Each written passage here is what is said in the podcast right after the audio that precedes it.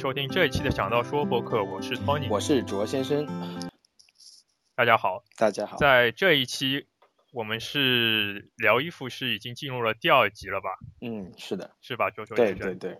那在这一期的节目里面，我们我们想和卓先生一起和大家一起聊一下关于西服的一些嗯嗯名称吧，你你看怎么样？对，因为平时跟一些朋友们聊啊，一些同事聊，他们就觉得啊，其实有必要把生活中就说就是我们可以把西服的各个部位怎么称。啊，它名字专属名词是叫什么？然后他们一般性的一些着装的一些规则是什么？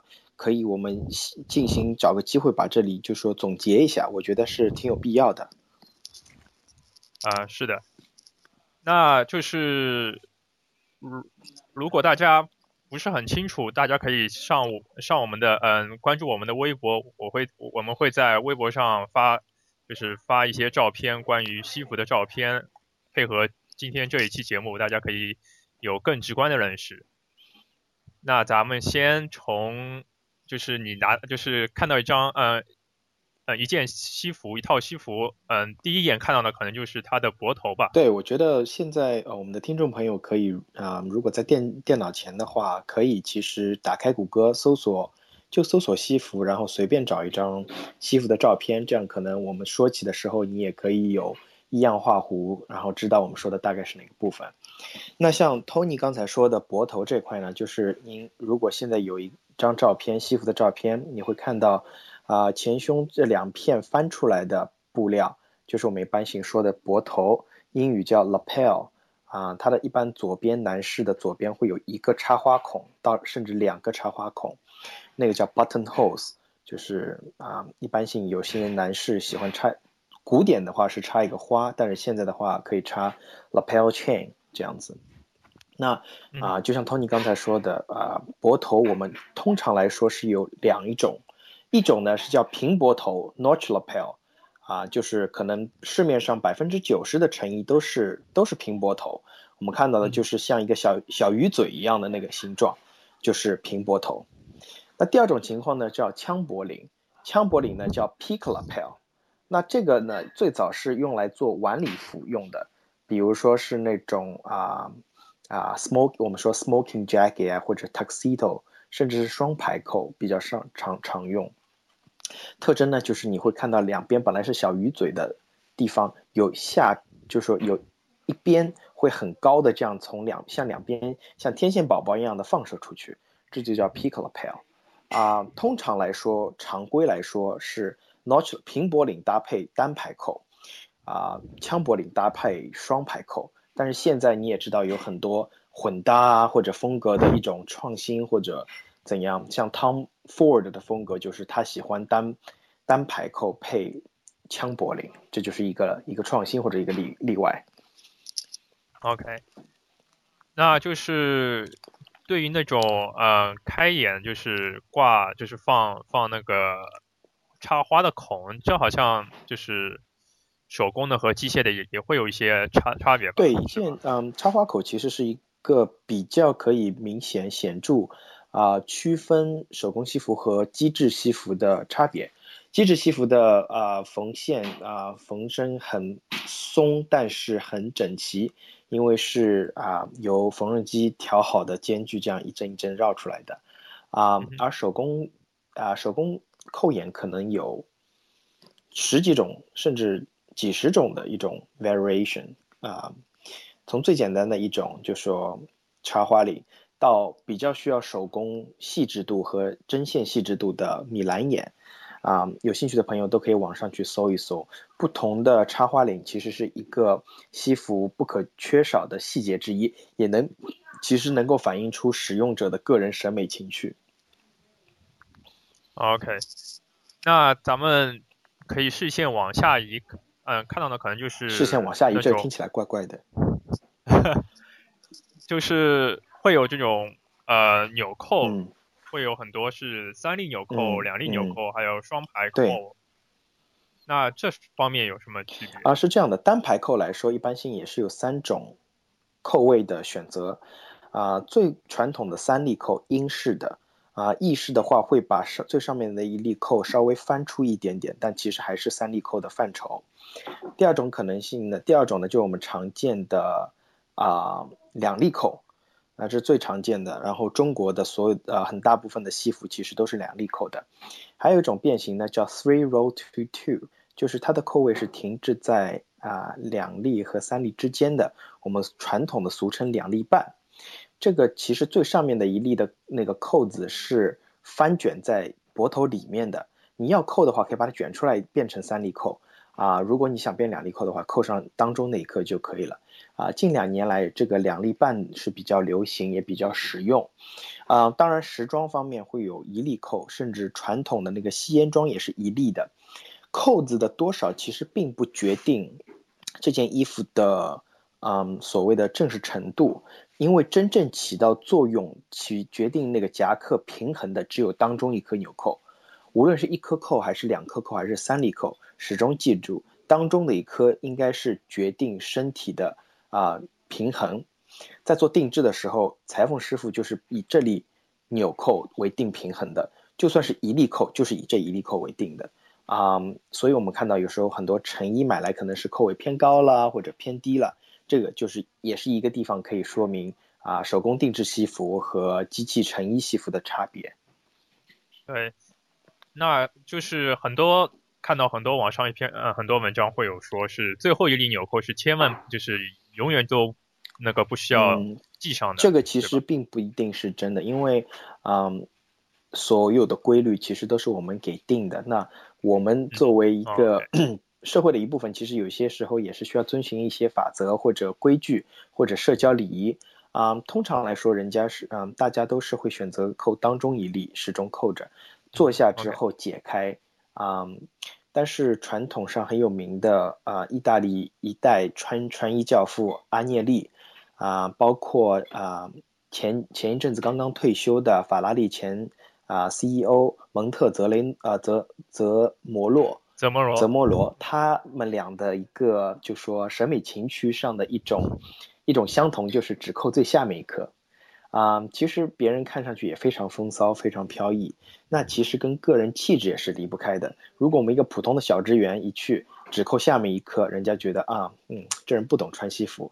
但如果像阿那阿涅利或者蒙特那样的话，你就会觉得嗯，好骚啊。OK。说完了，呃，纽扣，咱们可以看到两边会有呃口袋。嗯，是。那口袋也有很多，有呃一个口袋或者两个口袋。这这个上面有什么呃特特别的讲究？开口袋，口袋有这样几种，嗯，传统的就是说啊，最正式的吸烟装或者啊晚礼服，就是是用的是 jet 啊 pocket，jet pocket 就是是没有盖子的。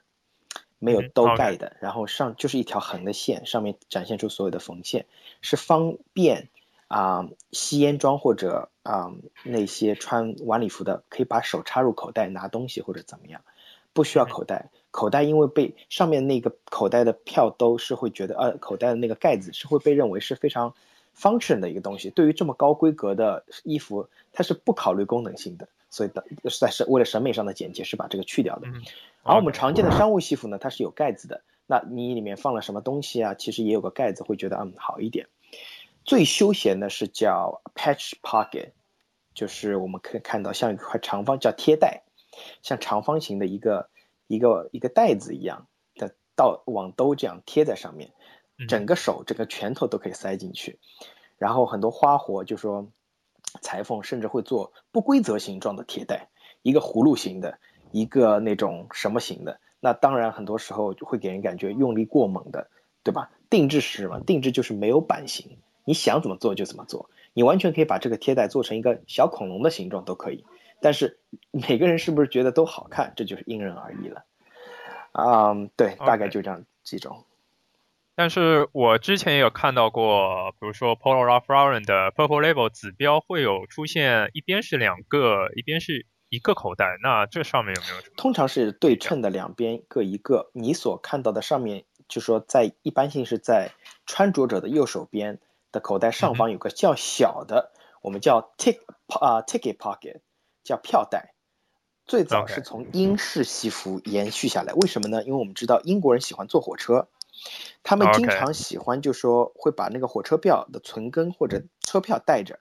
啊，他们这个口袋是专门是给他们用来放火车票的。最早的大小为什么小一点？因为它正好能容纳下一张啊以前英国的火车票的票子。然后慢慢慢慢的沿袭下来，这变成一种审美。很多人喜欢在现代的西服当中都加一个小票袋，是为了对一种传统的文化的一种致敬。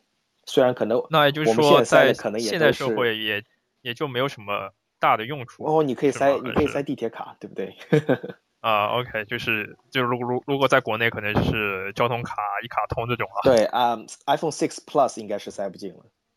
啊，那那现现在很多牛仔裤 iPhone Six Plus 都要改改裤子啊，不然的话都都没办法塞嘛。是的，是的。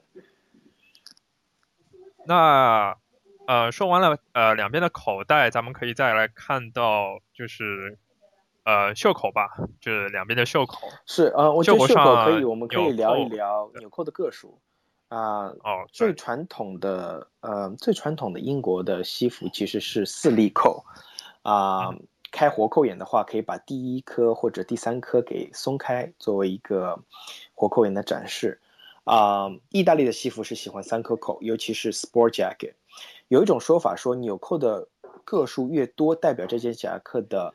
正式性越高，有四以四颗扣子为最正式，三颗是 sport jacket，两颗或者一颗就是玩的夹克。但是同时我们也会看到有五粒扣，像 Tom Ford 就是五粒扣。个人觉得呢，这可能是一种个人标牌的一种一种展示或者一种个人标志的一种一种啊 identification 或者 recognition 啊，对。嗯，OK，那也就是说，呃，纽扣一般性是，呃，穿西服一般是不用解开的。如果是出席场合，想解开或者不解开都可以。嗯，很多传统一点话会不解开，会觉得解开有失得体。但是现在有一个非常大的趋势，就是如果是活扣眼的话，大家都喜欢把第一颗给解开，甚至很多人会用把第一颗纽扣的缝线用一种异色，蓝色的西服上面配上红色的缝线。啊，就就绣第一颗，会觉得非常风骚。对，就是感觉让人让人眼前一亮的感觉，没有没有错。那前面呃，那个卓先生，你觉得还有什么东西可以呃稍微再说一下？嗯，其实可以再说一下胸带了，因为胸带其实跟那个呃前面的插带也是一样的，但是差别的话，有一种值得一说的，就是叫传带。传带呢，就是我们平常看到的胸带是平的，但是传带它会弄成一个 curve，是一个弯的，一个很优美的一个弧线啊，在胸胸膛使用的时候，你插好那个胸花之后，会会展现出一种很优美的弧线，再配上啊意大利式的 double stitch，会有一种很很和谐、很优美的自然舒展感啊。但是虽然你不要看小看，这是一个很很小的一个弧线，但其实它能展现但。在工艺上，就说是是需要做出很多啊很多的考量啊，尤其如果是如果是那种 stripe pin stripe 就那种条纹的，或者是窗格的话，那可能要对齐，就是要花更大更大的功夫。所以在啊 style 上的一个小小的改变，可能正常人都不一定看得呃，普通人都不一定看得出，但是在工艺上其实是一个很大的努力或者追求。那也就是说，如果你买西服会，你要买这种呃格子的西服，会比买这种纯色的西服的难度加工难度更加大的，不是一点半点了。会难一些，而且我们在这边尽量不要说买一件西服，更多是说做一件西服，因为在成衣当中很少会有啊传带这种细节。OK，那就是同样就是好像我也有看到过插花孔也是。有人把它做成弯的，你说是啊？这好像这是现在可能国内的有一些啊一些店家，他们喜欢嗯弄一些花样或者怎么样啊。个人并不会觉得这是一件嗯很 decent 的事情，说实话。有些就是有有些东西还是要保持传统来的更加好。是一方面有关于审美，一方面其实一些新创新下来的东西，可能过几个月你就会觉得嗯。呃，看了 看的不那么顺眼了，那你因为这样一个小小的细节啊，整件衣服都会抛弃掉，其实是一件可惜的事情。所以我个人建议，在颜色在细节的选用上，尽量还是符合传统的规则，这样的话，这件衣服的使用率其实可以是达到最大化的。那前面说的也差不多，咱们来到后面吧。对，其实嗯，背面的话，我觉得比较值得一说的呢，就是背后的开口这个问题。有三种 variation，第一种呢就是不开口的，最传统的吸烟夹克啊，比如说 tuxedo 都是不开口的。那一些老式的商务夹克其实也是不开口的，但是慢慢的、逐渐的，不开口的夹克已经被淘汰掉了。我们其实看到最早的零零七电影里面，肖康纳利的夹克啊，普通的上班灰色夹克也是后面不开口的。但是你看现在零零七啊，汤啊。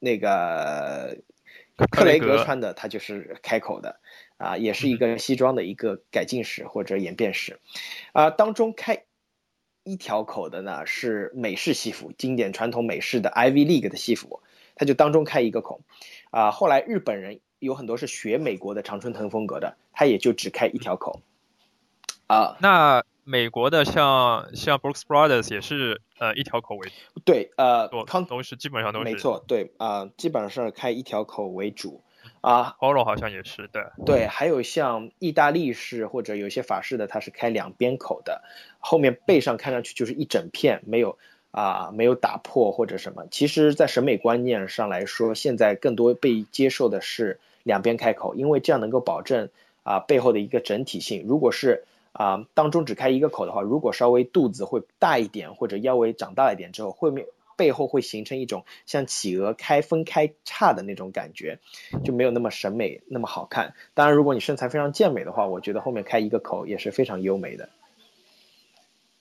那两个口是不是你坐下来还是要稍微要做，稍微要就是让后面做个动作，让整片就是不会就是呃一个一件。比较剪呃剪裁贴合的定制的西服的话，它是会随着你身体下来而啊平贴的服好的，是不需要就说做过多的调整。OK，了解。那今天也说了，就是西服的一些呃局部的名称啊，这种注意的事项。是的，我们基本上总结一下，我们聊过了脖头，然后啊前面的胸带、口袋。然后到了袖子上的一个纽扣的个数，啊，脖头上的插花口这些细节，背后呢就主要是一个开口的数量，啊，有兴趣的朋友呢可以网上也查一查，根据不同的啊场合、不同的一个正规着装正规啊要求程度而进行适当的加减啊，然后再穿出自己的一个个人的特色。